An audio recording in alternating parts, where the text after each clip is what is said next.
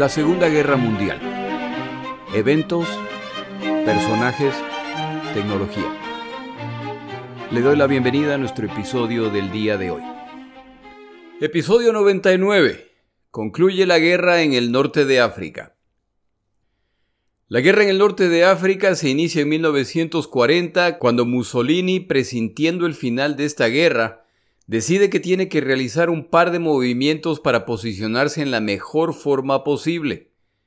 Francia recientemente ha caído estrepitosamente ante los alemanes tras unas pocas semanas, lo que resulta en que esta guerra que se supone tomaría años, si se usa como referencia a la Primera Guerra Mundial, de repente parece casi concluida. Los eventos de Dunkerque han ocurrido hace pocas semanas y ahora los alemanes están atacando las islas británicas. Si esta guerra termina así, con la derrota británica, los alemanes se llevarán toda la gloria, y es poco probable que Hitler compartirá el botín con los italianos debido a su poca participación. Mussolini de una forma bastante directa se lo explica a uno de sus comandantes. Necesito unos cuantos miles de muertos para asegurarme un sitio en la mesa de negociaciones al momento de la repartición. El plan en África es sencillo. Los británicos están en Egipto, no como colonizadores, sino con un mandato internacional para proteger el canal de Suez, para garantizar el tránsito naval en el Mediterráneo. Si se los expulsa, se asume que los egipcios no pelearán, entonces Italia se vuelve la potencia mediterránea y como el resto de los países del norte de África están en manos de los franceses Vichy, entonces el dominio del eje sobre el Mediterráneo será total. A mí no me queda la menor duda de que si este plan funcionaba y Gran Bretaña era derrotada, Mussolini no tardaría mucho en atacar más tarde las colonias francesas de Vichy. Les toma a los italianos varios meses lanzar la invasión de Egipto y para cuando finalmente lo hacen, la situación británica ya ha cambiado. En los meses que han pasado, alemanes y británicos se han enfrentado sobre los cielos de Inglaterra y los alemanes han sufrido su primera derrota de esta guerra. La capitulación de Gran Bretaña se ve más lejana, aunque todavía inevitable, al combatir solos contra los alemanes. Los italianos inician su campaña de invasión de Egipto con una muestra de superioridad al mostrar a los británicos su gran número de combatientes y equipo formados en impecable orden de desfile. La idea, por supuesto, es mostrar a los británicos lo inútil que es combatir a estas magníficas fuerzas. Los británicos agradecen el desfile con ataques de artillería y destrozan a los desfilantes, se inician así las hostilidades en el norte de África. Los italianos se lanzan al ataque y los británicos se repliegan. Esto se hace por días y da la impresión de que los italianos están avanzando imparables. Incluso durante estos movimientos iniciales queda clara una de las características de la guerra en el desierto en el norte de África.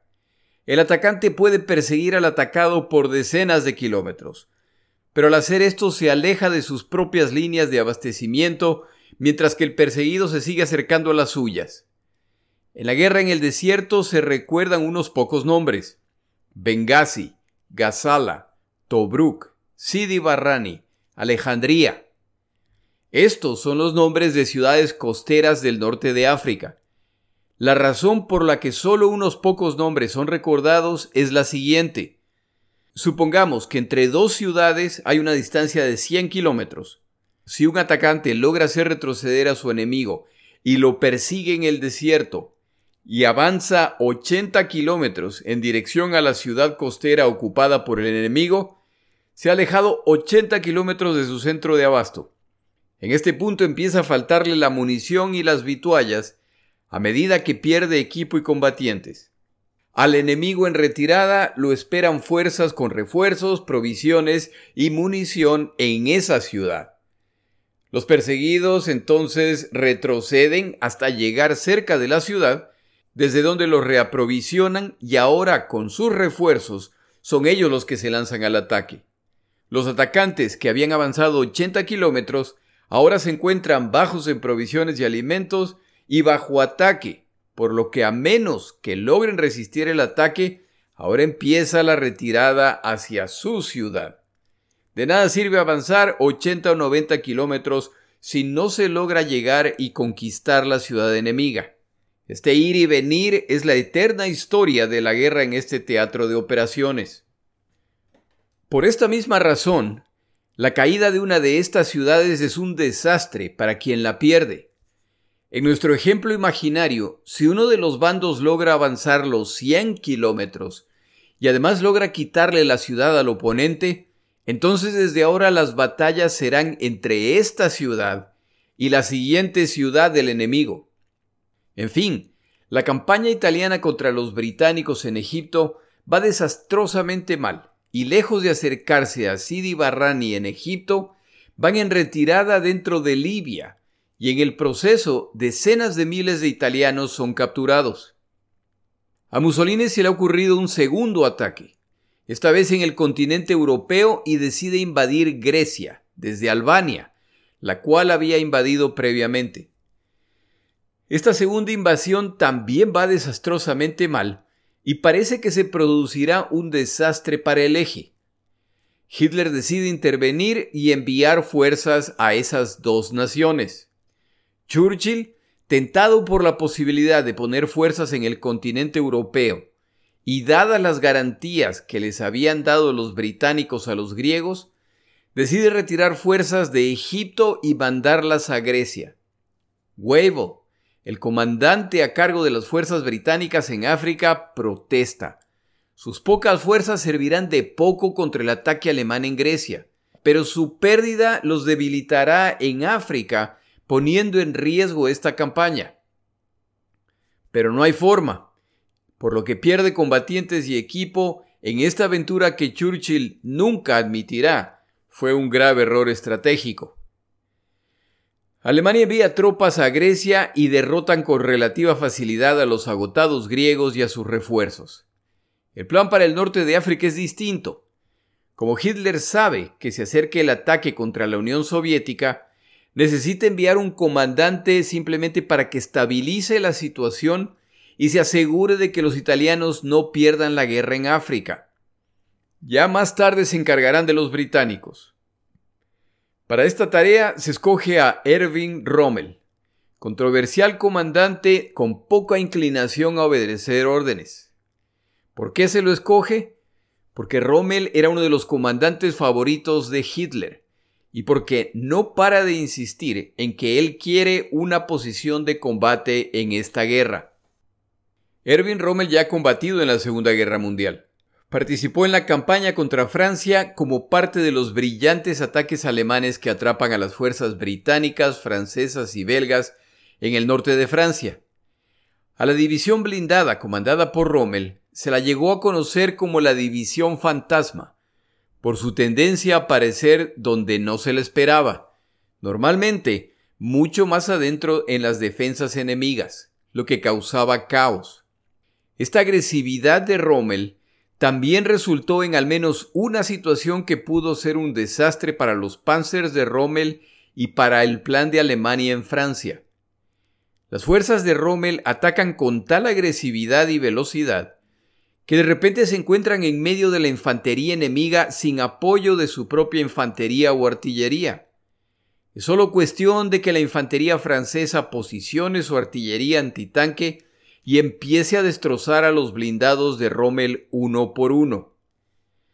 Afortunadamente para ellos, un grupo de infantería alemán los alcanza y combaten y derrotan a los franceses, lo que permite a Rommel continuar su avance triunfal el cual no terminará hasta llegar al Atlántico en la costa francesa. Su misión ha sido un éxito. Su agresividad ha pagado con creces. Es este tipo de ataque, que normalmente va más allá de las instrucciones recibidas, que causa fricción entre Rommel y el alto mando militar alemán. El alto mando lo considera indisciplinado y excesivamente agresivo. Rommel los considera petulantes y demasiado tradicionalistas. Cuando Hitler decide que Rommel será el enviado, él es llamado por el alto mando militar alemán para una reunión en que buscan asegurarse de que entiende su misión, la cual es defensiva, no ofensiva. Es importante que todos tengan claro esto, ya que en esta misión, Rommel no comandará las fuerzas del eje en África. Rommel estará bajo el mando de Rodolfo Graziani, comandante italiano a cargo de África.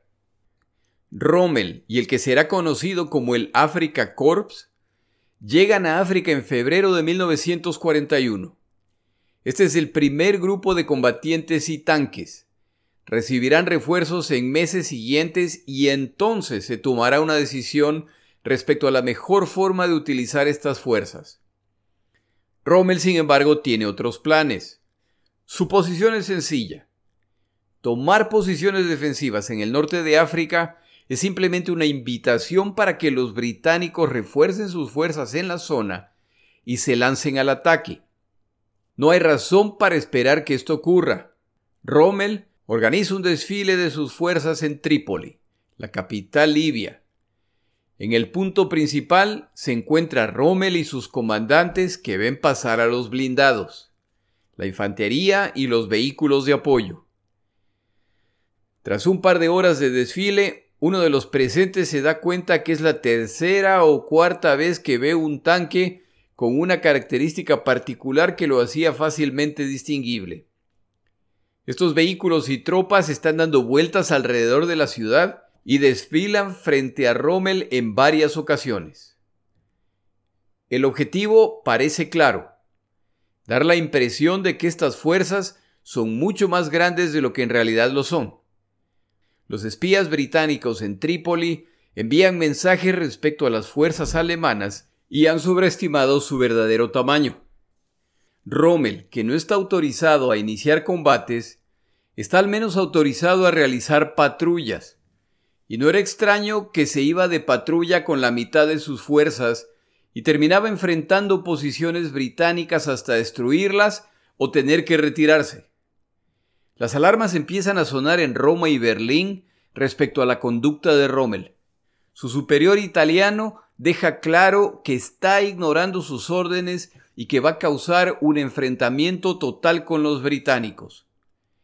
Las advertencias contra su conducta de parte del alto mando militar alemán le siguen llegando a Rommel, que sigue actuando a la ofensiva. Se acerca el punto en que está ignorando descaradamente las órdenes recibidas. Pero algo más está ocurriendo. Las fuerzas del eje en el norte de África están derrotando a los británicos y sus países asociados. Los tienen en retirada y las fuerzas de Rommel avanzan triunfantes, sobre todo luego de que Churchill les quita parte de sus fuerzas para enviarlas a Grecia. Como a todos nos gustan los ganadores, la presión sobre Rommel baja. Se toma incluso la decisión de hacer oficial lo que ya era cierto en el campo de batalla. Rommel es ahora el comandante de las fuerzas del eje en el norte de África. Ya tiene la libertad de conducir esta guerra como lo considere conveniente. Empieza entonces el proceso que mencioné al inicio del episodio. Los largos avances de un bando en persecución del enemigo. Al llegar al límite de sus cadenas logísticas, tienen que retirarse para cederle la iniciativa a su rival, que ahora se lanza al ataque. Hay otro elemento fundamental en la guerra en el norte de África en la Segunda Guerra Mundial. Los dos bandos reciben provisiones en las ciudades costeras mencionadas, y parte del desafío es llevar las provisiones necesarias desde el continente europeo a estas ciudades costeras africanas. El eje se reaprovisiona principalmente desde Italia. Los británicos se reaprovisionan a través de convoyes que buscan llegar principalmente a Alejandría o a Tobruk. La tarea de los dos bandos es destruir a las embarcaciones enemigas que buscan reaprovisionar sus tropas. En el bando del eje, Italia es fundamental. En el lado aliado, la pequeña isla de Malta es fundamental y en esta zona se combate furiosamente por años tratando de eliminar las líneas logísticas del rival. La realidad es que quien gane esa batalla naval será quien gane la guerra en el norte de África. Tomamos una pausa en nuestro episodio.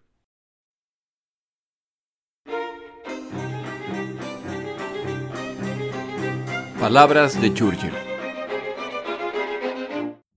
Como hace mucho tiempo no menciono frases de Churchill respecto a políticos y personajes de su época, traigo algunas el día de hoy respecto a personajes de esta guerra. Respecto a Bernard Montgomery, comandante británico más famoso de la Segunda Guerra Mundial en Europa y conocido por su gran ego. Años después del final de la guerra, Churchill declaraba respecto a Montgomery, en la derrota es indomable, en la avanzada invencible y en la victoria intolerable. Respecto a Mussolini decía, la hiena, en su estado natural, rompe todas las reglas de decencia y sentido común. Decía además respecto a él, ese lacayo andrajoso a la cola de Hitler, ese chacal azotado retosando al lado del tigre alemán. Finalmente una frase respecto a Hitler, dados los eventos del día de hoy. Hitler y su banda nazi han sembrado el viento. Es hora de que cosechen la tempestad.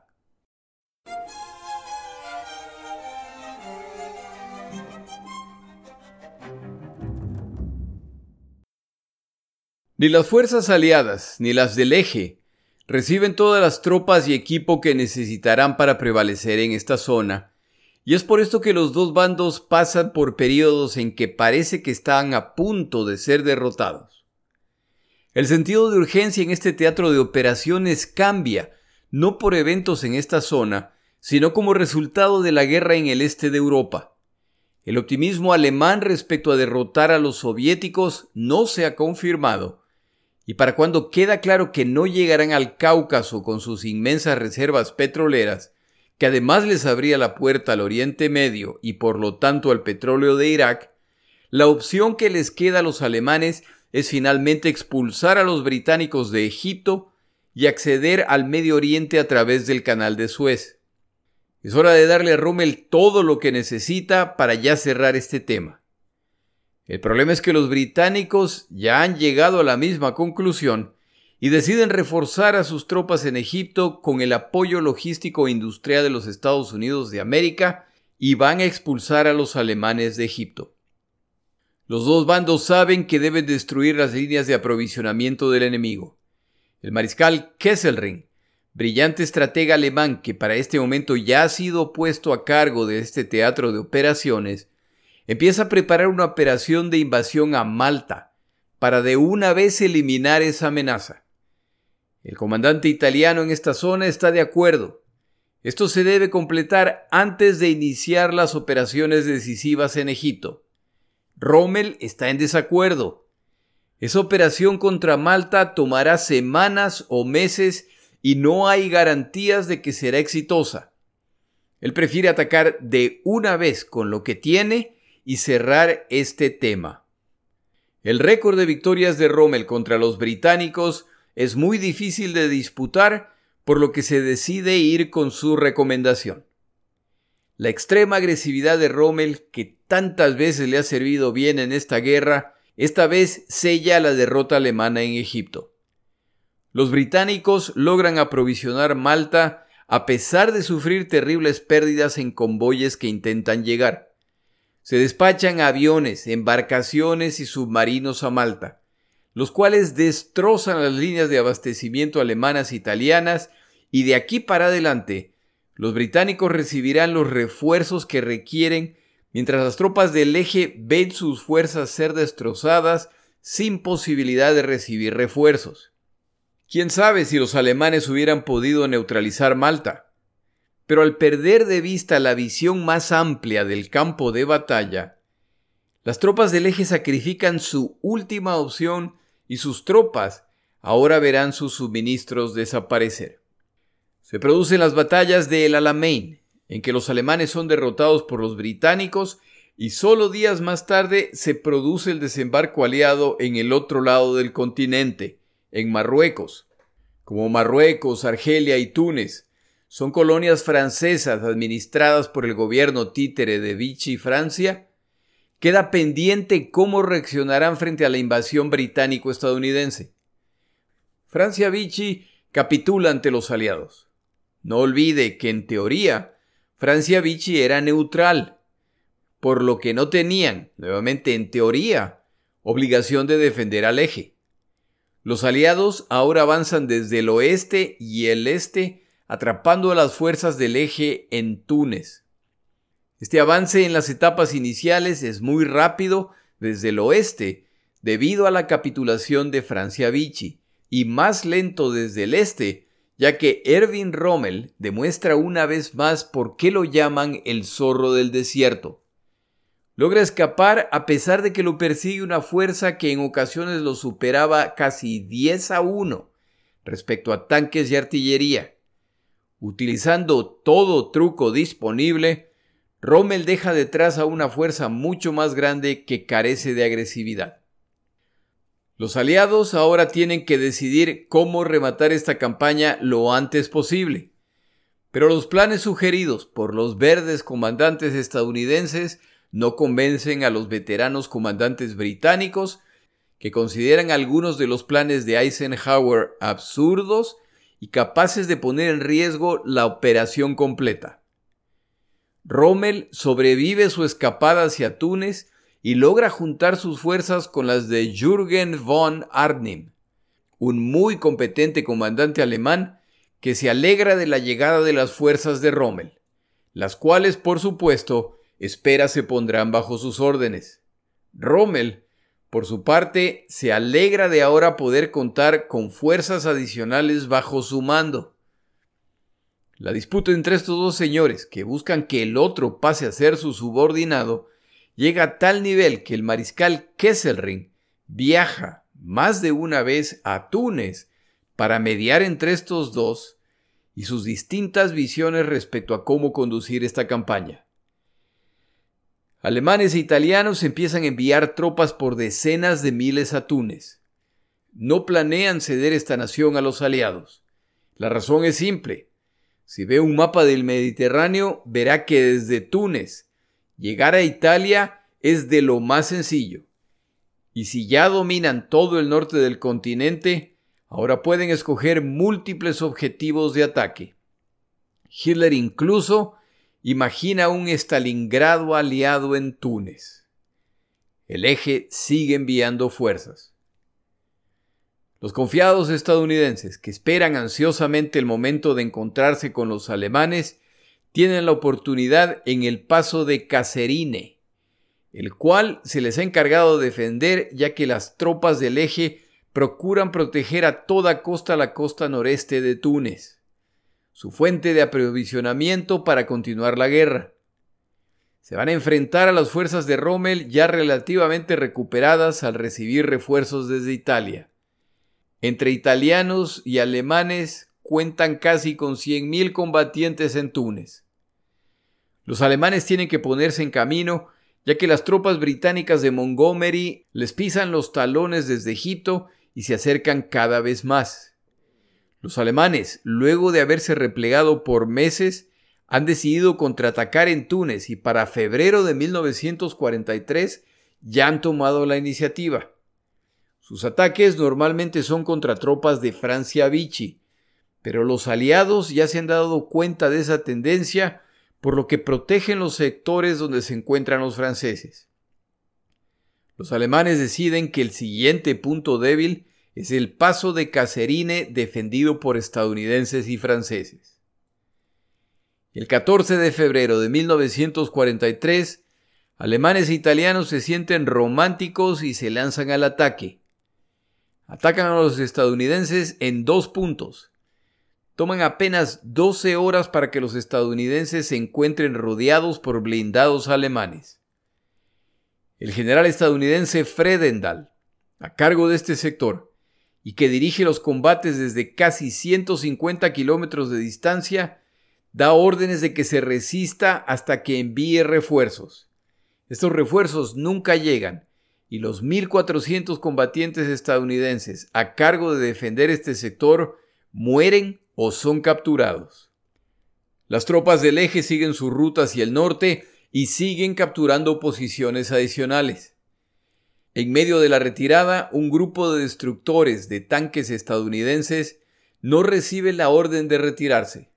Estos vehículos son una versión estadounidense de un vehículo de combate.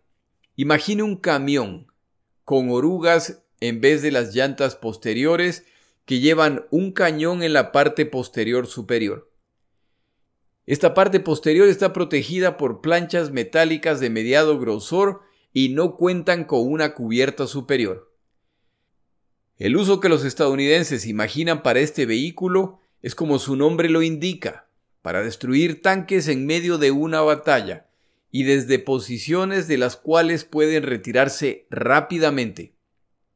Ninguno de estos factores están presentes cuando se enfrentan y cargan contra las fuerzas alemanas, y 12 de estos vehículos se lanzan en ataque frontal contra los mucho más numerosos tanques alemanes. Ni uno solo de estos vehículos sobrevive el ataque inicial. Otro desastre para los estadounidenses. Aparecen, sin embargo, nuevamente las disputas entre Rommel y von Arnim. Rommel quiere el comando total de las fuerzas blindadas para cruzar el paso Caserine, lo que los llevará a la zona donde se encuentra el centro de provisiones aliado más grande en la zona. Si lo capturan, pueden continuar los combates. Si no los capturan pero los destruyen, entonces ellos y los aliados estarán en la misma situación de privación. Si este plan funciona las fuerzas de Rommel podrían incluso atacar el cuartel general aliado en Túnez. Si logran esto, le cambian la cara a la guerra en el norte de África. Kesselring nuevamente tiene que mediar entre sus dos comandantes y cada uno recibe parte de lo que solicita. Los alemanes finalmente se lanzan contra el paso Caserine. Las desorganizadas tropas estadounidenses en este sector no están preparadas para este ataque y como todavía no han refinado sus tácticas de combate combinando múltiples armas, son los alemanes los que cuentan con una combinación de artillería, infantería, blindados y aviación, y el resultado es que atacan con la ventaja de su lado. No logran atravesar el paso de Cacerín, pero a fin de detenerlos, los defensores estadounidenses deben atrincherarse para resistir, porque ahora es el momento de que la infantería alemana e italiana avance y empiece a eliminar estas posiciones. Los estadounidenses envían refuerzos a estas posiciones. Los tanques recién llegados se encuentran con las temibles baterías 88 alemanas que empiezan a destrozar tanques desde la distancia. El paso de Cacerín finalmente cae y los estadounidenses deben retirarse desordenadamente para evitar su captura. El comandante estadounidense Fredendall sigue dirigiendo estos eventos desde tan lejos como puede. De hecho, ya hay evidencia de que se prepara para evacuar su cuartel general, asumiendo que los alemanes son imparables. Rommel siente que una gran victoria se acerca y a fin de perseguir a los múltiples grupos pequeños que están escapando, en una movida muy agresiva, lanza tres ataques en tres direcciones distintas, asumiendo que los estadounidenses van todos en retirada. Su estilo agresivo le vuelve a fallar. Uno de los grupos alemanes que avanza se encuentra con regimientos combinados británicos y estadounidenses apoyados por artillería. Y queda claro que estos artilleros han tenido tiempo para practicar. Ahora son los panzers alemanes los que empiezan a estallar bajo fuego preciso de artillería estadounidense. El segundo grupo de avanzada alemán de repente se encuentra de frente con un grupo blindado británico que ha sido reforzado por regimientos estadounidenses de infantería, más artillería, y la misma historia se repite. El tercer grupo de avanzada le va igual que a los otros dos. Rommel ha menospreciado la capacidad logística aliada que, lejos de retirarse, han movido fuerzas adicionales hacia el frente en números y a velocidad que son difíciles de creer. El autor Robert Chetino menciona que veteranos alemanes del frente de batalla contra la Unión Soviética declaraban que nunca habían visto fuego de artillería tan nutrido como el que acababan de padecer en el norte de África. El plan de Rommel es un fracaso total. Es tras esta operación que Hitler ordena que Rommel sea enviado a Alemania a tomar un merecido descanso. Lleva demasiado tiempo en África sin descansar e incluso su salud y estado de ánimo se han deteriorado. Kesselring nuevamente viaja a África para darle las noticias a Rommel directamente. En ruta hacia Alemania, Rommel hace escala en Roma donde se reúne con Mussolini y le da su opinión de que seguir enviando tropas a África es seguir alimentando inútilmente una derrota que ya es inevitable. Tiene más sentido evacuar esas tropas a Europa para prepararse para la invasión. Esta actitud tan avesada de Rommel, que se atreve a visitar al líder de otra nación del eje para darle noticias que no quiere escuchar, habla del nivel de respeto que se ha ganado tanto en Alemania como en Italia. Yo creo que la decisión de Hitler de sacar a Rommel de África es similar a la que toma Roosevelt en 1940, cuando ya ve que las Filipinas van a caer y ordena que MacArthur sea evacuado para evitar que un general tan famoso caiga en manos enemigas. La leyenda de Rommel sigue creciendo. El fracaso al intentar tomar el paso Caserine de parte de los alemanes marca el inicio del fin de esta campaña. Si los alemanes ya no son capaces de avanzar, entonces lo que les espera es ser rodeados por británicos y estadounidenses. Y como el dominio aliado del mar sigue incrementándose, Enviar refuerzos a Túnez se vuelve cada vez más complicado para el eje. Con la salida de Rommel, ahora von Arnim puede lanzar la ofensiva que sabía era la correcta. Lanza su ofensiva, pero tampoco logra nada.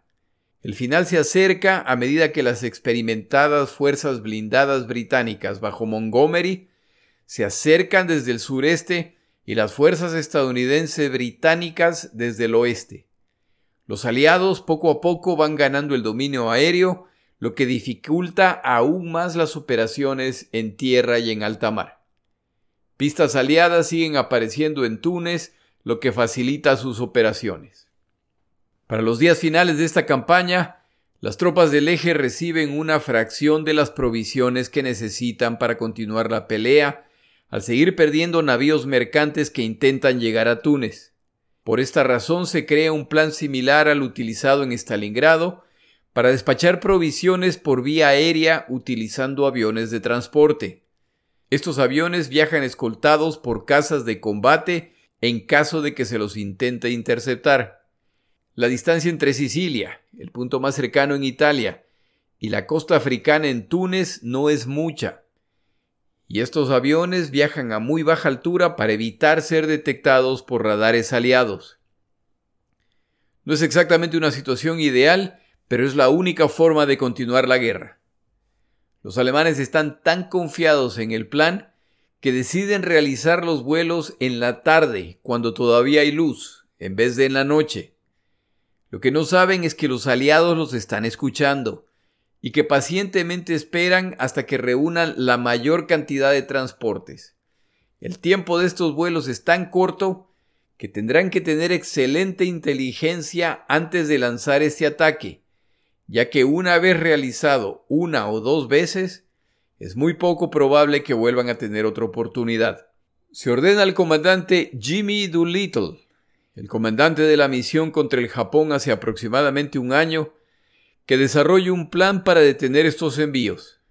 El plan es atacar estos transportes mientras viajan entre Sicilia y Túnez, a la vez que se bombardean los aeródromos involucrados y embarcaciones que también intentan colaborar. Se inician entonces varios días de combates aéreos en que los aliados derriban transportes que intentan llegar a Túnez o que regresan a Sicilia. Tienen el poder aéreo suficiente para escalar sus ataques entre distintos grupos, por lo que alemanes e italianos, cuando son descubiertos, deben combatir desde que despegan hasta que aterrizan. Basado en los reportes que presentan los pilotos aliados, para el final de esta operación ya no deberían quedar aviones alemanes en el planeta, al reportar los pilotos de caza aliados impresionantes números de aviones del eje derribados. Acceso a documentos alemanes, luego del final de la guerra, muestran que solamente una fracción de los números reportados en realidad fueron derribados. Esta campaña aérea alcanza su punto más alto cuando el domingo 18 de abril de 1943 los aliados descubren un grupo de 30 transportes Junker 52 que vienen acompañados por Messerschmitt Bf-109 y Bf-110. Una combinación de Tomahawks con la tarea de atacar a los transportes y de Spitfires y P-38 Lightnings para combatir contra los cazas se lanzan contra este grupo logran derribar la mayor parte de los transportes y muchos de los cazas de protección. Uno de los pilotos mencionaba que en su desesperación, los pasajeros que viajaban en estos transportes alemanes e italianos abrían las ventanas para dispararles con sus ametralladoras. Otros grupos de transporte también son descubiertos por los aliados, por lo que las pérdidas se multiplican. Cuando finalmente aterrizan, son entonces bombardeados por los aliados. Este día convence a Hermann Goering, cabeza de la Fuerza Aérea Alemana, de que este es el final de esta operación. Al igual que en Stalingrado, los intentos de apoyar combatientes atrapados a través de la Fuerza Aérea fallan. El fin de la resistencia del eje en Túnez se acerca. A medida que pasa el tiempo, más fuerzas aliadas se ponen en camino hacia Túnez y el cerco se empieza a cerrar. Los estadounidenses han aprendido una lección valiosa a un alto precio y una de las acciones resultantes es que el comandante estadounidense Fredendall es relevado de su cargo. Reemplazado por George Patton, a quien se le da la tarea de asegurarse de que estas tropas estarán en condiciones de enfrentar a los alemanes en cualquier circunstancia en el futuro. Nace entonces la leyenda de uno de los generales estadounidenses más pintorescos, agresivos y controversiales. Este es el mismo general que respecto a los desembarcos en Marruecos había declarado que saldría de esas playas convertido en un héroe o en un cadáver. Patton reanuda entonces el avance. Alemanes e italianos contraatacan, pero en combinaciones de ataques de infantería y sobre todo de artillería, los aliados los mantienen bajo control. Esta ya es una guerra de desgaste y la diferencia de fuerzas se incrementa cada día. Los británicos también avanzan y encuentran resistencia alemana en posiciones defensivas preparadas. Las tropas del eje siguen siendo muy capaces, pero la superioridad en materiales y equipo hace que su resistencia no pueda ser sostenida por mucho tiempo. Para inicios de abril empiezan a producirse rendiciones masivas de tropas del eje, principalmente italianos. A medida que el eje pierde territorio, las fuerzas aliadas finalmente conectan entre ellas, por lo que ahora avanzan en un solo frente. Italianos y alemanes siguen siendo presionados hacia la costa. El final llega en la ciudad de Túnez y en Bizerte el 7 de mayo de 1943, cuando estas ciudades caen. Los aliados capturan 250.000 prisioneros, entre ellos los combatientes restantes del Africa Corps de Rommel. La etapa final de la guerra en África, que se inicia en noviembre de 1942 y que en etapas iniciales avanza muy rápidamente, a la larga ha tomado más tiempo del que esperaban los aliados. El eje ha enviado miles de tropas a Túnez para una defensa final, lo que resulta en grandes cantidades de combatientes que más tarde se necesitarán en Italia, pero que ahora van en camino hacia campos de prisioneros. Pero al menos el eje ha logrado algo más. Ya estamos en mayo de 1943 y realizar preparativos para la invasión aliada de Francia tomará mucho tiempo y ya no será posible realizarla en 1943. Esta invasión, por lo tanto, deberá postergarse para el año 1944. Ahora solo hay que ver quién le va a explicar esto a Stalin. Estadounidenses y británicos han aprendido lecciones que serán muy útiles, sobre todo para los estadounidenses que finalmente han tenido la oportunidad de enfrentar al eje en el campo de batalla. Siguen desarrollando su estilo de guerra en que la abundancia de material y la logística superior les permite vencer. Llega entonces el momento de planear el primer desembarco aliado masivo en Europa. El objetivo parece obvio, la isla italiana de Sicilia se encuentra a menos de 300 kilómetros de Túnez y como los aliados ahora controlan todo el norte de África, pueden escoger qué puntos atacar y desde dónde enviar estas embarcaciones. Sobre todo, los aliados deben decidir cuál es la siguiente campaña para el cerca de un millón de soldados que ahora tienen en el norte de África. Los estadounidenses, como siempre, quieren empezar inmediatamente a planear el desembarco en Francia. Churchill sigue insistiendo en su estrategia de atacar al cocodrilo no en el hocico, donde lo esperan los dientes, es decir, en Francia, sino en el blando vientre representado por Italia. Las operaciones en Túnez han provisto mucha claridad respecto a cuáles son las perspectivas reales. Conquistar la pequeña colonia francesa de Túnez, defendida por unas pocas divisiones alemanas e italianas, con problemas de abasto, les ha costado 70.000 bajas entre muertos, heridos y desaparecidos, y esto ha tomado varios meses. Esto no es lo que encontrarán en Francia. Allá los esperan tropas entrenadas que saben que permitir un desembarco en Francia muy probablemente significa que la guerra la perderá Alemania. Esta realidad debe sin duda haber puesto a pensar a más de uno respecto al verdadero costo humano en esa operación, así como el verdadero nivel de preparación aliada antes de pretender enfrentar a los alemanes en Francia. Stalin no recibirá en 1943 el segundo frente en Francia que viene exigiendo desde el inicio de esta guerra pero ya los elementos están listos para crear un segundo frente en Europa. En el siguiente episodio iniciamos la campaña aliada en Italia. Mi nombre es Jorge Rodríguez. Gracias por acompañarme. Para información adicional respecto a este episodio, las notas de este podcast, que incluyen la narración de este episodio, así como acceso a resúmenes, videos, documentales y materiales adicionales gratuitos disponibles en el Internet, por favor vaya a Amazon y busque el libro La Segunda Guerra Mundial, Eventos, Personajes, Tecnología. Al comprar estas notas me ayuda y me apoya financieramente. Puede encontrar información adicional en mi página web, lasegundagm.com. Muchas gracias.